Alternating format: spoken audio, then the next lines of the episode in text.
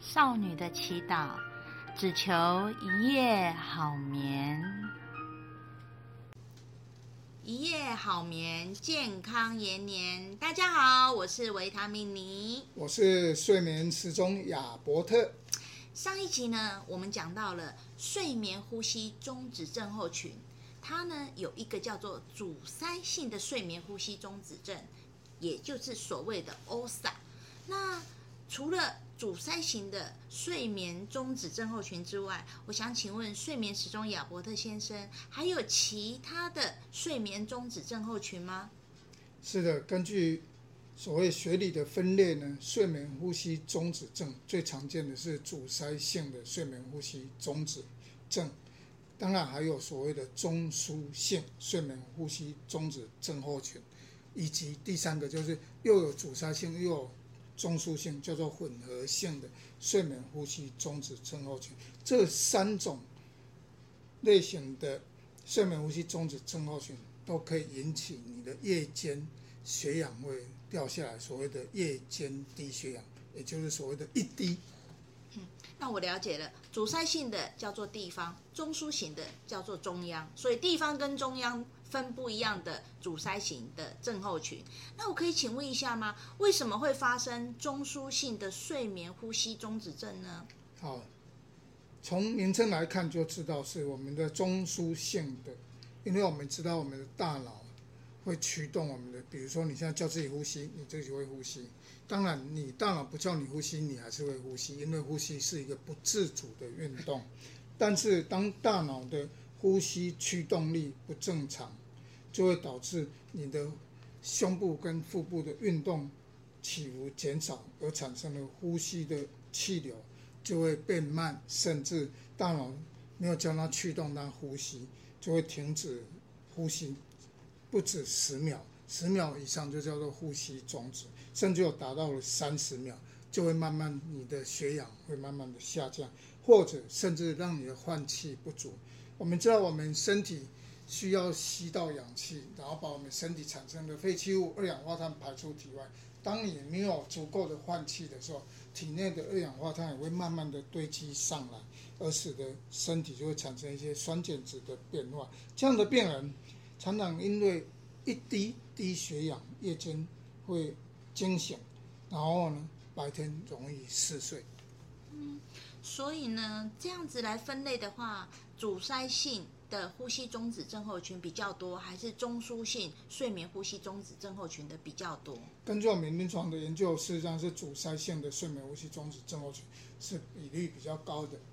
那我可以请问吗？中枢性的睡眠呼吸中止症会打呼吗？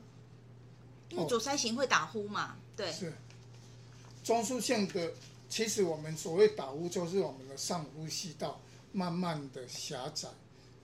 当呼吸道慢慢狭窄以后，就会打呼。那中枢性的确实，它打呼的频率比较少。但是当它当它不再驱动它呼吸的时候，它最后还是我所谓的呼吸停止。那假如今天有一个个案，他来告诉我说，我有高血压、高血脂、高血糖，因为低血氧所造成的这项症状。然后呢，我半夜常常惊醒，突然惊到喘起来。那这样子，我是不是也要建议他一定要来做个睡眠测试呢？是是有需要的。当你刚刚特别维他命你提到了已经监测到低血氧了，那表示他在家里已经有所谓做过血氧浓度的监测，也确实侦测到夜间的血氧浓度有降低，就是所谓的一低的现象的话，那我们接着到睡眠中心，事实上是区别到底你是阻塞性的睡眠呼吸中止。还是属于一个中枢性的睡眠呼吸中止，或者是你两者都有合并在一起的混合性的睡眠呼吸中止，可以借由睡眠中心的一个多频道的睡眠生理检查，就可以来检测出来。所以中枢性的睡眠呼吸中止症候群，我们要怎么诊断？好，从我刚刚所讲的，第一个黄金诊断就是到睡眠中心。作为一个安排一个多频道的睡眠生理检查，那当然第二个是说，当你如果说夜间血氧浓度如果确实都会偏低，而且偏低的时间小于九十 percent 时间长达有一段的时间，你也可以如果要排睡眠中心检查时间冗长的话，也可以再加上一个所谓颈部的电脑断层。颈部电脑断层如果看到你的上呼吸道解剖构造已经有狭窄，那你是低血氧，上呼吸道又狭窄，可以推测你是比较像是一个阻塞性睡眠呼吸中止症变夜间的缺氧。可是有少部分的病人，我们确实发现。有低血氧，结果颈部电脑断层，它的它的解剖构造并没有狭窄，上呼吸道没有狭窄，它就有可能是罹患了中枢性的睡眠呼吸中止，或者是因为他还没有睡着的时候，他的舌头这些肌肉的张力还很强壮的时候，还没有让我们看到一个上呼吸道的阻塞现象。嗯，那如果说呢，我们已经罹患了比较少见。的中枢性睡眠呼吸中止症候群的话，那我应该要怎么治疗？好，那首先呢，我们大概还是要先去找出病因了哈。我们把中枢性睡眠呼吸中止症会看它血中的二氧化碳的浓度来分高或低。好，当如果血中的二氧化碳浓度是偏低的话，那这个常常都是因为内科的疾病。常见的内科疾病有包括脑，就是脑中风，没叫他好好呼吸，二氧化碳就堆积，那使得他的血氧浓度，使得他的酸碱度就变差。第二个是心脏心衰竭，也会变成一个代谢性的酸中毒，因为心脏把血液的运输的量不够，让氧气带到周边不够，也会产生一个酸中毒，二氧化碳也偏偏低。再来就是所谓的肾衰竭，因为肾脏的酸碱值比较偏低，我们必须要经过换气把二氧化碳降低，然后呢来综合掉所谓的酸中毒的现象。当然还有一种叫做高二氧化碳的中枢性睡眠呼吸中止，这起因都是由于中枢性的含包括了肺泡的通气量减少，或者是我他命也听过所谓的渐冻人神经肌肉的病变。它也会产生中枢性的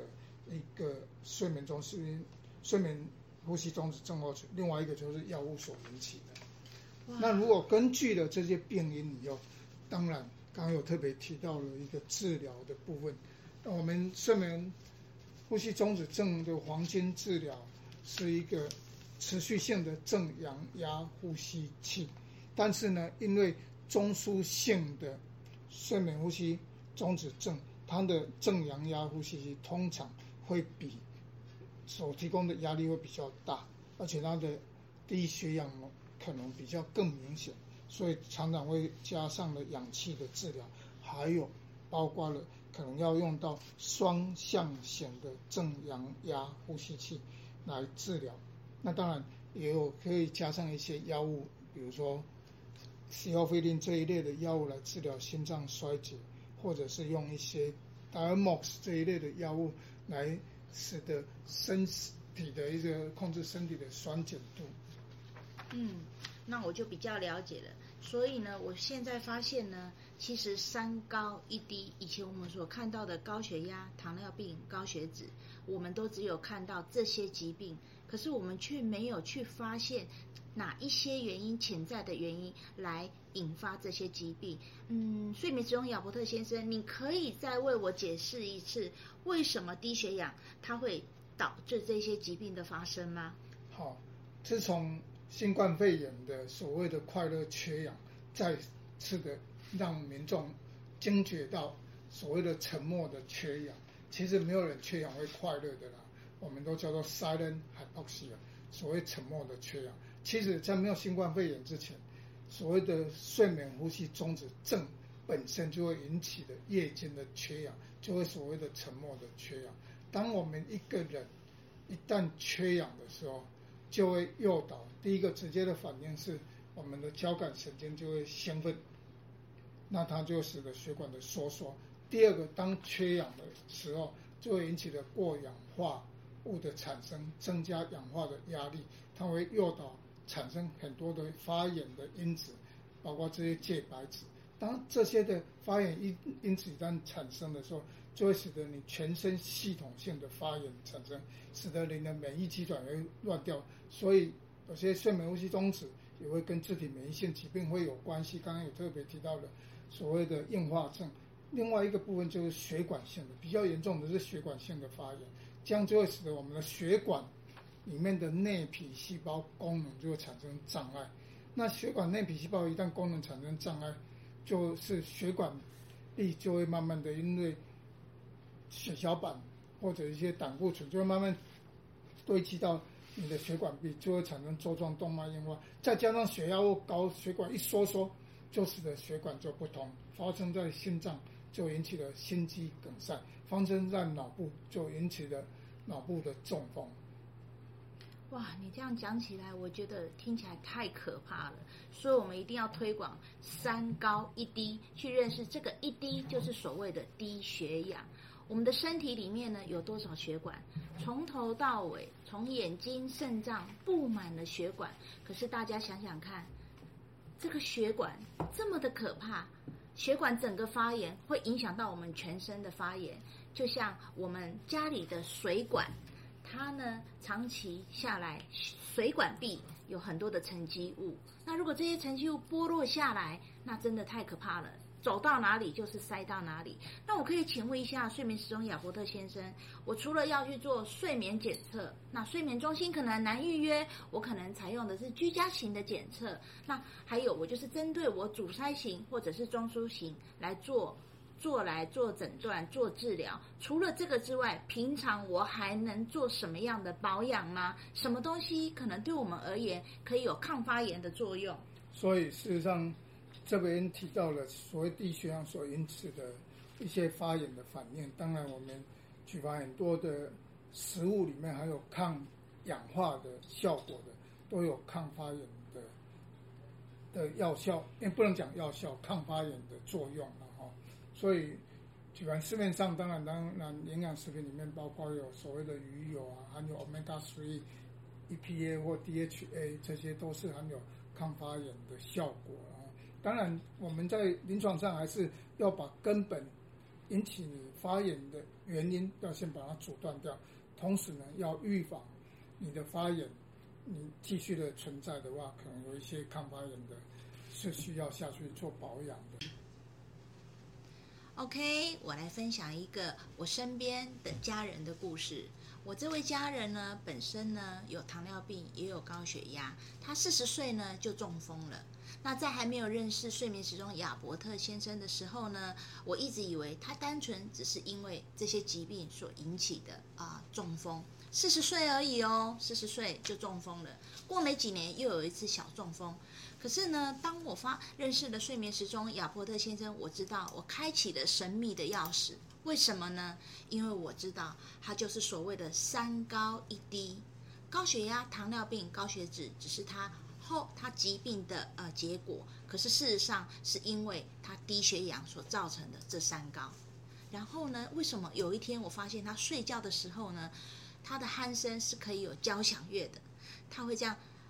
打鼾之后停一段，然后又继续打鼾，然后呢又有高低起伏、大小声，通通都有。如果说呢，我们能够早点来发现。它的原因是因为呃呼低血氧所引起的，我相信呢，可能呃他现在就会还活在这个世界上，所以呢，我觉得一定要多关心你身边的朋友，只要有打鼾，我觉得都是一个高危险群。那我想请问一下观众哦，你有没有以下的这一些症状？现在为大家做一个测试哦，所谓的嗜睡。嗜睡眠，呃，嗜睡眠量表，来，我问问看哦。如果你自己不用告诉别人，你有没有这些症状，你只要心里知道就好了哦。请问你坐着看书报的时候，会不会感到疲惫或者就打瞌睡？请问你坐着看电视的时候，会不会感到疲惫或打瞌睡？那在公共场所的时候，安静的坐着，譬如在戏院呐或开会，你觉得个度孤？会不会？好，第四个，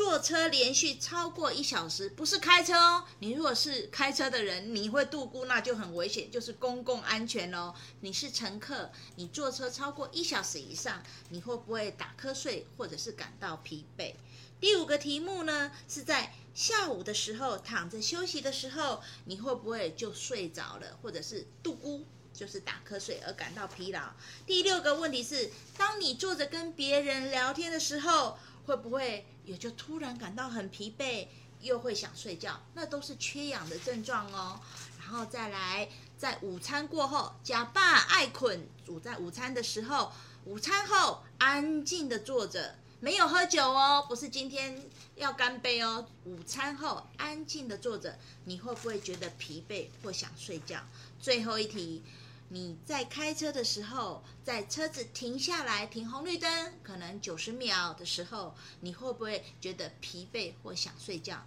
如果以上的题目你都有想睡觉，或你感到疲惫，或者别人在跟你讲话的时候你就度孤了，那你千千万万一定要记得哦，一定要到我们的睡眠中心，或者是啊我们专门的诊诊间来，请医师好好的帮你做详尽的检查。各位听众朋友，如果对于我们上述刚刚讲的一夜好眠、健康延年的议题有任何的问题，或是对于睡眠的疑问，可以搜寻睡眠时钟亚伯特的 FB 粉丝专业留言。最后，祝大家一夜好眠，健康延年。